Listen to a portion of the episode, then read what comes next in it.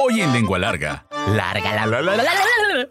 La Jorge de Juanillo vivía contraesquina de la parroquia de San Pedro Apóstol. Exactamente en esa esquina fue donde Pancho Villa mató a decenas de, de- de hombres en la capital del mundo, San Pedro la Cueva, en 1915.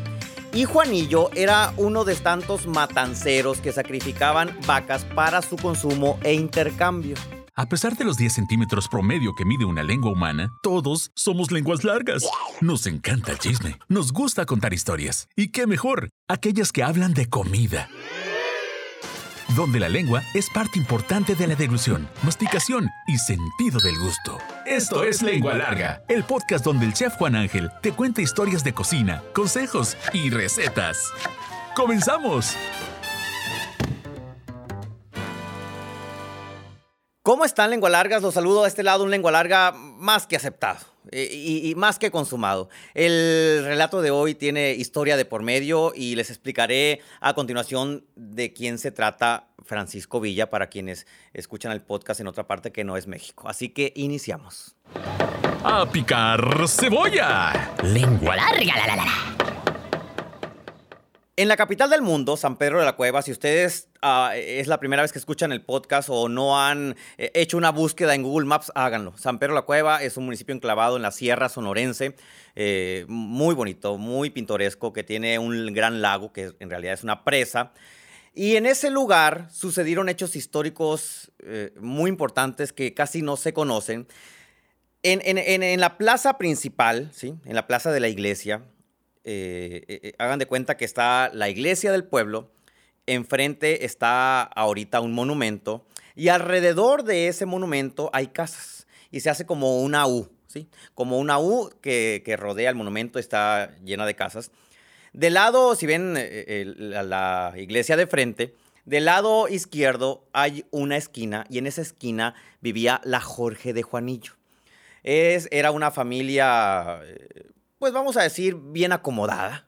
Eh, Estoy hablando del año de 1960, que tenía ganado. Tener ganado en aquel tiempo no significaba tener mucho dinero, porque para tener ganado en aquel tiempo tenías que sembrar lo que le ibas a dar de comer, tenías que, eh, eh, el mismo ganadero ten- tenía que arriar al ganado, meterlo a los corrales, sacarlo a los corrales, este, curarlo, no era como que tenía su veterinario, como, como existe ahora en el mundo de la, de la ganadería así al por mayor, ¿no? Entonces, la Jorge era la esposa de Juanillo, la Jorge de hecho era...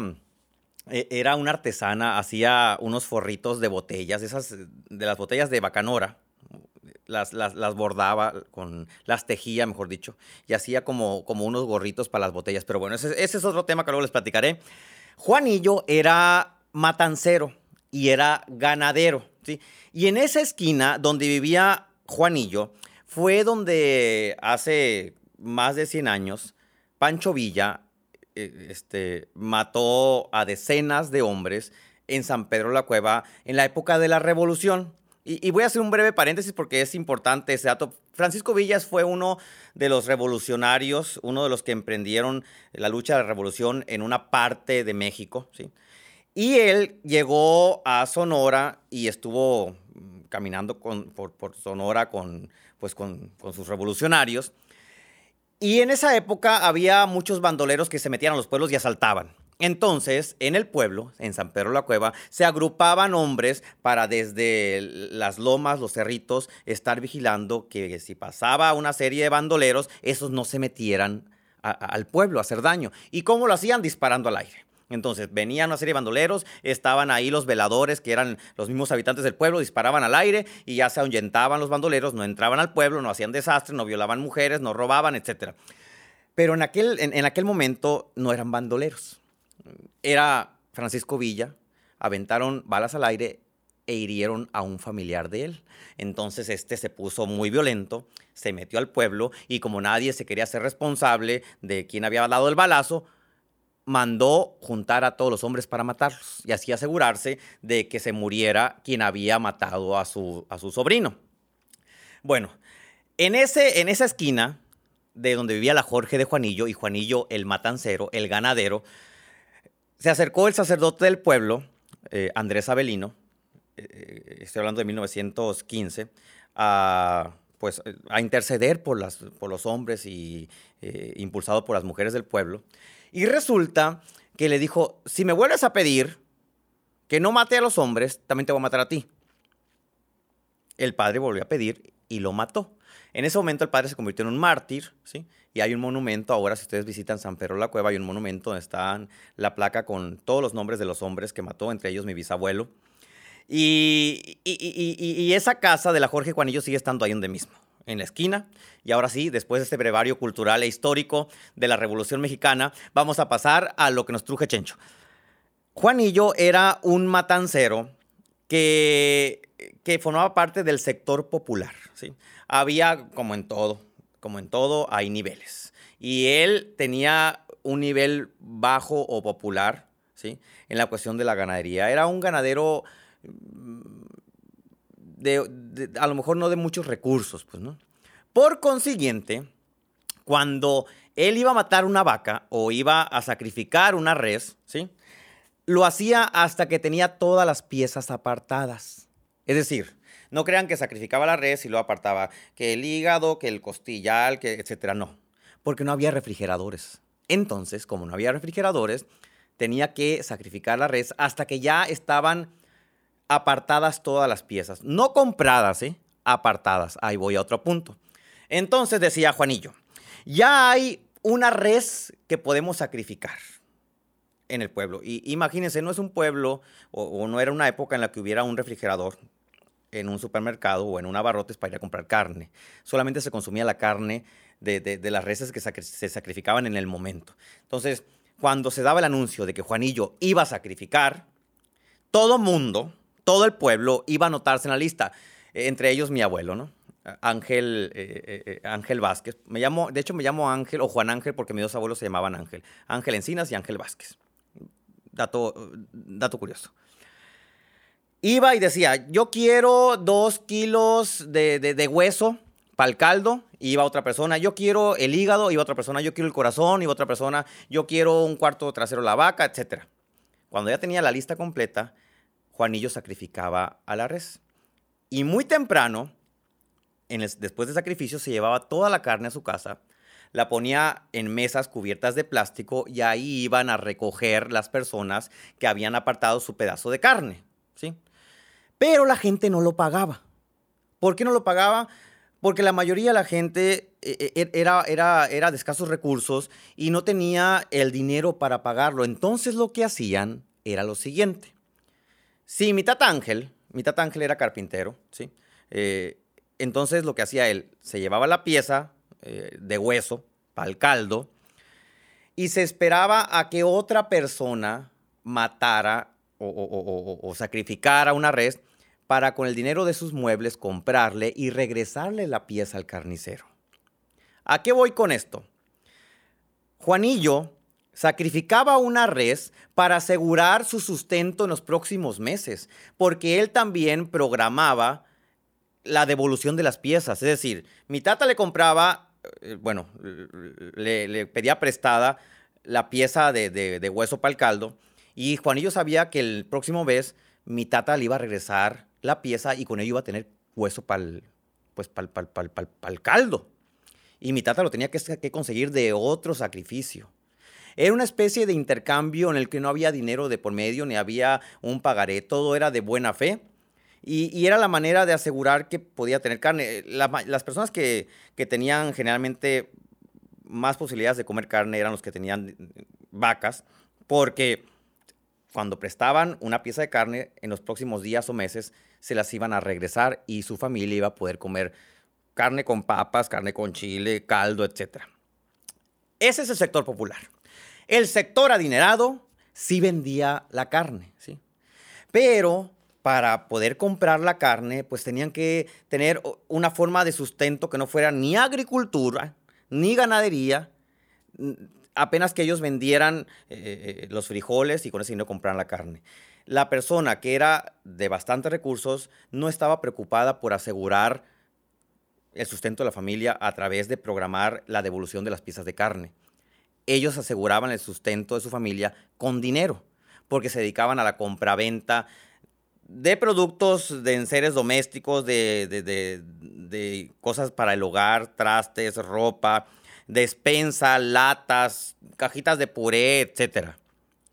Entonces ya tenemos Juanillo, que era del sector popular, un matancero, y digo matancero porque era el término al que se con el que se referían en aquel tiempo, en 1960, y estaba Manuelito. Imagínense Manuelito, que no, Manuelito no tiene nada y todavía vive. Una persona este, grande, corpulenta, muy simpática. Bueno, vive el hijo, ¿no? No vive, no vive Manuel Manuel, vive Manuelito el hijo. Ahora, ¿qué sucedía con el hueso que compraban, ¿sí? O que tomaban prestado de, de, ahí de la mesa de Juanillo. Imagínense la siguiente escena, que esta es la parte, creo, más curiosa e interesante.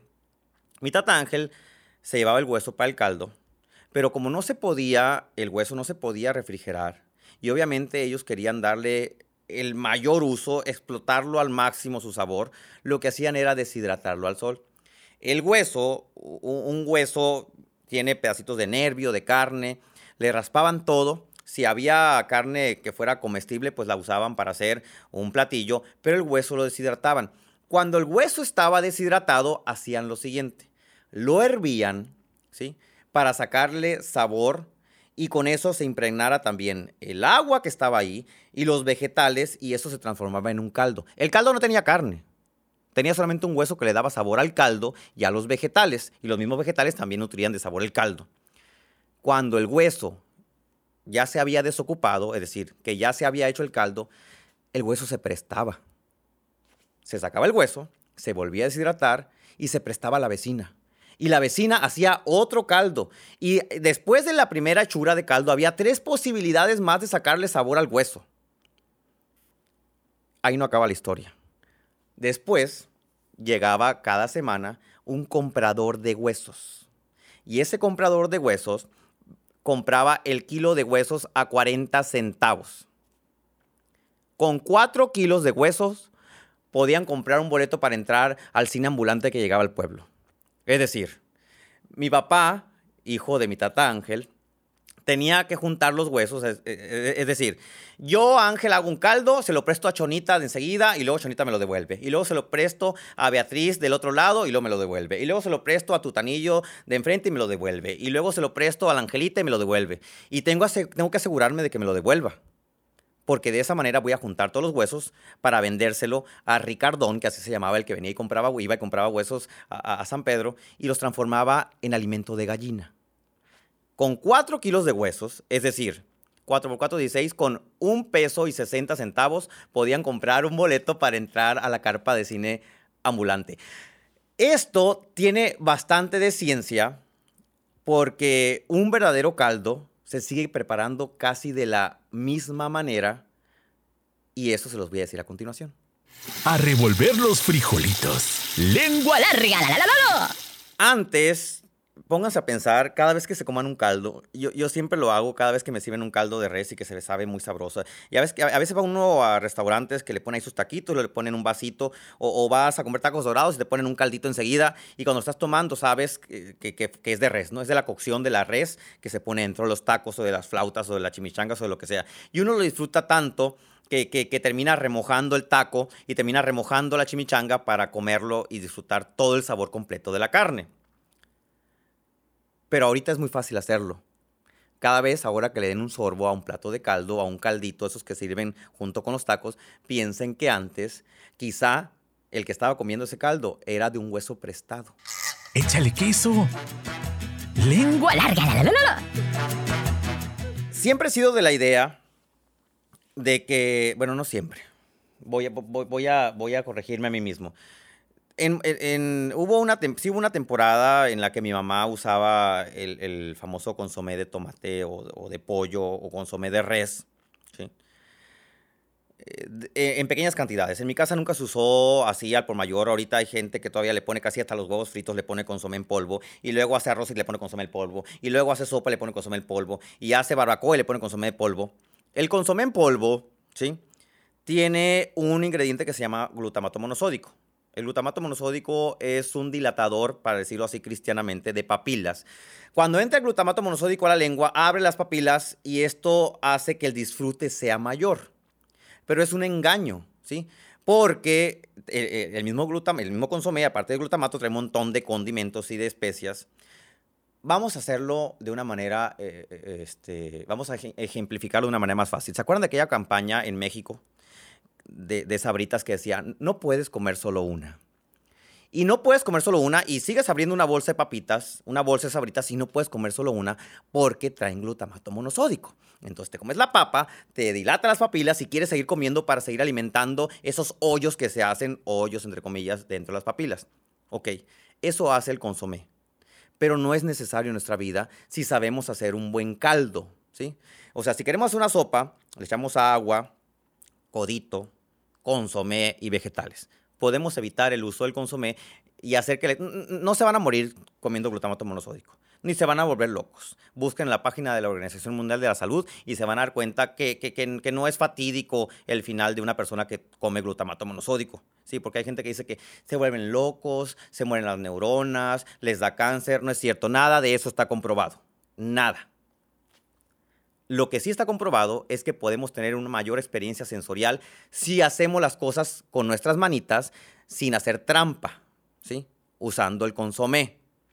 ¿Cómo hacerlo? Así como mi tata Ángel compraba los huesos a Juanillo, ustedes pueden comprar huesos en una carnicería y se los van a vender muy baratos, ¿sí?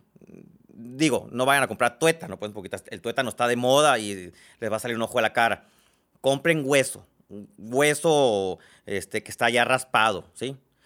Ese hueso lo van a poner en una charola para hornear, un kilo de huesos, y ya que están en la, en la, carnicería o en el mercado o en la central de abastos, piden que se lo rebanen, ¿no? Porque ahí los quiero ver con una sierra o un cuchillo tratando de desarmar el hueso, que se lo rebanen en trozos, lo van a poner en una charola para hornear, de esos que hacen galletas, van a agregar dos zanahorias, un jitomate, una cebolla, una rama de apio, un chile verde, y todo eso lo van a hornear hasta que se dore. Bien pero bien, bien dorado, casi quemadito. Cuando ya esté dorado, van a verter el kilo de huesos, que puede ser fémur, puede ser rodilla, la rama de apio, el chile verde, las dos zanahorias, el jitomate y la cebolla, que todo esto va troceado, lo van a meter en una cacerola con aproximadamente 6 litros de agua. ¿sí? En la cacerola lo van a hervir y a la cacerola le van a agregar unas hojas de laurel, ¿sí? le pueden poner perejil, le pueden poner orégano, le van a poner también sal y le van a añadir la misma cantidad de vegetales que fueron asados, pero se los van a añadir también frescos. Otro jitomate, ahora fresco, otro apio, otra cebolla, otro chile verde y otras zanahorias. Y lo van a hervir una hora. bueno, en, el hervor de un consomé puede durar hasta nueve horas. ¿eh? Y se va a concentrar más. Pero con una o dos horas que lo hiervan y luego ya lo dejen enfriar, van a tener un caldo muy sabroso. Ese caldo lo pueden congelar o lo pueden meter en bolsitas o lo pueden meter en los litros desocupados de yogur o de mantequilla para después usarlo y hacer arroces, sopas y lo que les dé la gana sin utilizar ese polvito que llamamos eh, consomé, eh, este, o sazonador y que tiene glutamato monosódico y que también tiene conservadores, colorantes, grasas añadidas, etc. Van a decir, ay, qué flojera. Háganlo una vez. Háganlo una vez nada más. Prueben la diferencia entre hacer un consomé en casa, así como les dije, horneando hasta que se dore muy bien, que se pongan oscuros todos los vegetales, luego poniéndolos en una olla con agua y añadiéndole la misma cantidad de vegetales pero frescos no saben la experiencia. Yo viví esta experiencia hasta que estuve en la escuela. En la primera parte de la escuela, de la carrera de gastronomía en técnicas de cocina, aparte de enseñarte a picar, cosa que nunca aprendí, hacerlo correctamente y con las medidas correctas, a lo que sí aprendí es hacer el consomé. Y es, este, es esta receta. La primera vez que lo probé fue en la escuela. Y a partir de ese momento, de hecho, cuando siempre que tengo eventos o cenas, siempre hago este procedimiento porque la gente se impresiona chequen, se impresionan y dicen, qué sabrosa está la salsa, qué sabroso está el caldo, ¿qué le pusiste, chef? Hubo una ocasión una señora que me dijo, ¿de cuál consomé usas? Y yo le dije, ¿qué es consomé? Y se suelta riendo. Pues el consomé, el que se le pone el... Está prohibida esa palabra que le dije. Está prohibida. No se usa consomé. Y le expliqué cómo hice, me dijo, le expliqué cómo hice la receta y me dice, yo nunca me hubiera imaginado que había algo o que habría algo que sabe mejor que el consomé. El consomé en polvo es producto también de una inseguridad.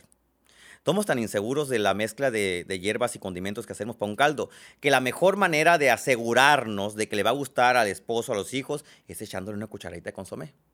Y todo se arregla, todo se arregla, pero también, si ustedes educan su paladar, se van a dar cuenta de todos los platillos que tienen consomé. Me ha tocado ir a concursos de cocina a calificar tamales de carne con chile y lo primero que sabe cuando el uno le da la mordida al tamal es a consomé en polvo.